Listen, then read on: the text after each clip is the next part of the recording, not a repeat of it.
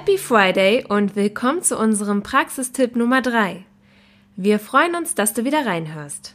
Ja, und wir sind total happy, dass uns schon so viele Hörer und Hörerinnen begleiten. In der letzten Episode haben wir ja über die Essenspolizei gesprochen und warum wir sie abstellen wollen.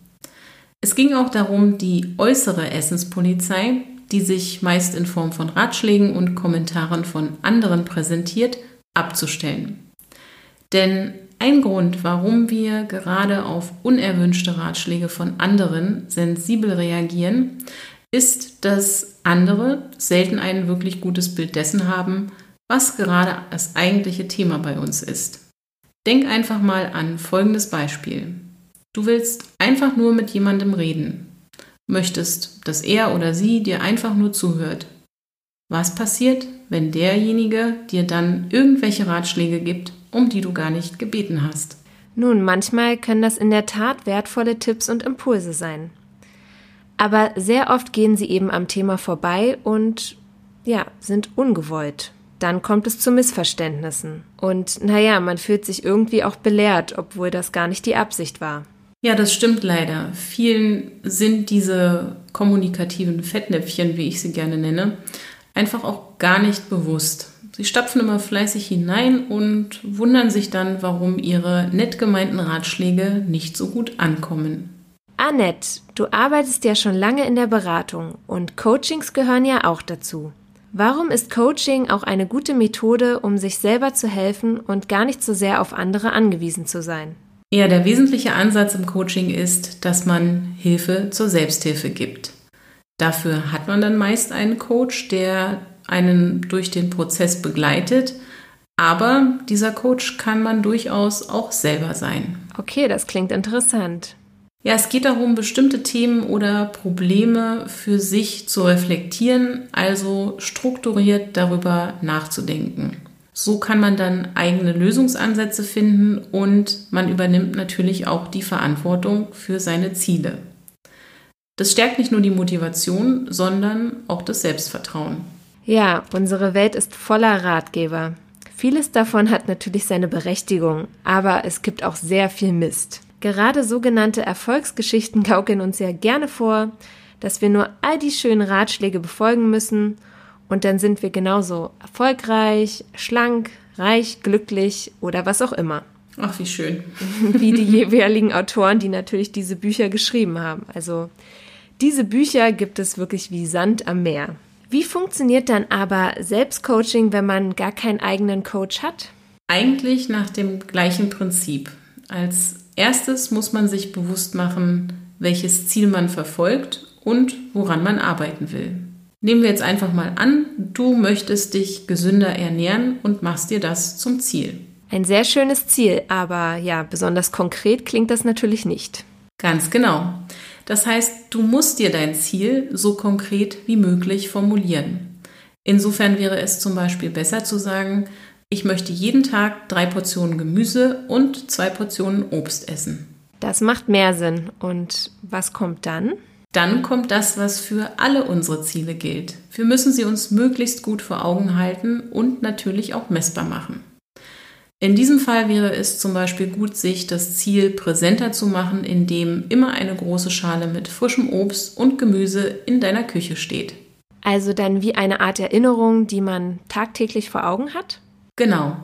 Dann wäre natürlich auch eine Tabelle hilfreich, in der du für jeden Tag, an dem du dein Ziel erreichst, einen Haken setzen kannst, sozusagen als Erfolgskontrolle.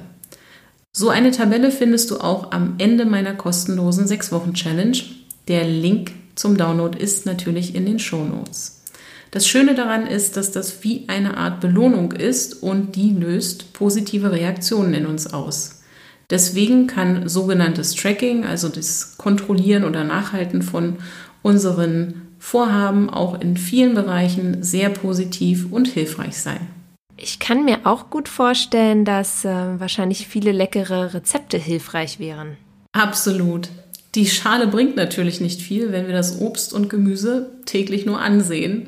Ja. Wir, müssen, wir müssen natürlich was damit machen, also unser Handeln so gut wie möglich unterstützen. Und dazu gehört dann die Zubereitung von Obst und Gemüse. und natürlich auch das Essen und mit schönen Rezepten fällt das sicherlich leichter. Auf jeden Fall. Ähm, was passiert denn aber, wenn das doch nicht so richtig gelingen möchte? Ja, das ist eine gute Frage, meine liebe Linda, denn sie ist ein wichtiger Teil im Coaching. Damit wir am Ball bleiben, gehört ein regelmäßiger Check dazu. Das heißt, warum, wieso, weshalb hat es noch nicht so gut geklappt, wie ich mir das wünsche. Wenn du also merkst, dass dich immer wieder bestimmte Dinge daran hindern, dein Ziel zu erreichen, dann mach dir bewusst, was genau das ist und überlege dir Lösungen, wie du diese Hürden überwinden kannst. Ein Beispiel von mir. Ich habe meine Menge an Gemüse, die ich zu mir nehme, nochmal deutlich erhöhen können durch grüne Smoothies. An dieser Stelle kann es natürlich dann auch sinnvoll sein, wenn du wirklich andere um Rat bittest, die das vielleicht schon umsetzen können. Oder du kannst natürlich auch gerne auf uns zukommen. Ja, wir freuen uns, wenn wir dir bei solch konkreten Herausforderungen helfen können, aber versuche wirklich erst einmal selber nach einer Lösung zu suchen. Wir lernen und entwickeln uns vor allem dadurch weiter, dass wir uns Dinge auch selber erarbeiten. Das stimmt. Also dann fasse ich am besten mal die Schritte zum Selbstcoaching kurz zusammen. Sehr gerne. Als erstes ist es wichtig, sich ein möglichst konkretes Ziel zu setzen. Wenn das Ziel zu allgemein ist, dann versuche es am besten in kleinere Ziele zu zerlegen. Es gilt, je konkreter, desto besser. Genau. Dann solltest du dein Ziel schriftlich festhalten und es dir möglichst präsent machen. Manchmal hilft es sogar, wenn du ja wie eine Art Vertrag mit dir selber schließt. Ja, das hat in der Tat eine sehr motivierende Wirkung. Habe ich selber auch schon ausprobiert. Okay, cool. Ähm, dann solltest du regelmäßig überprüfen, wie gut du an deinem Ziel arbeitest und was dir vielleicht noch im Weg steht.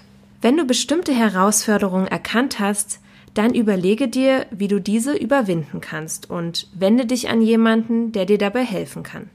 Ja, sehr schöne Zusammenfassung. Und eine Sache darf natürlich zum Schluss nicht fehlen. Und das ist, mach dir deine Erfolge bewusst. Yay! Auch wenn du, genau, yay! auch wenn du vielleicht zu Beginn erst einmal nur an drei Tagen in der Woche dein Ziel erreicht hast, solltest du das positiv sehen und auch anerkennen. Kleine Erfolge sind Teil eines größeren Ziels und sollten nicht übersehen werden. Das stimmt und es motiviert ja auch, wenn man sich das bewusst macht. Genau.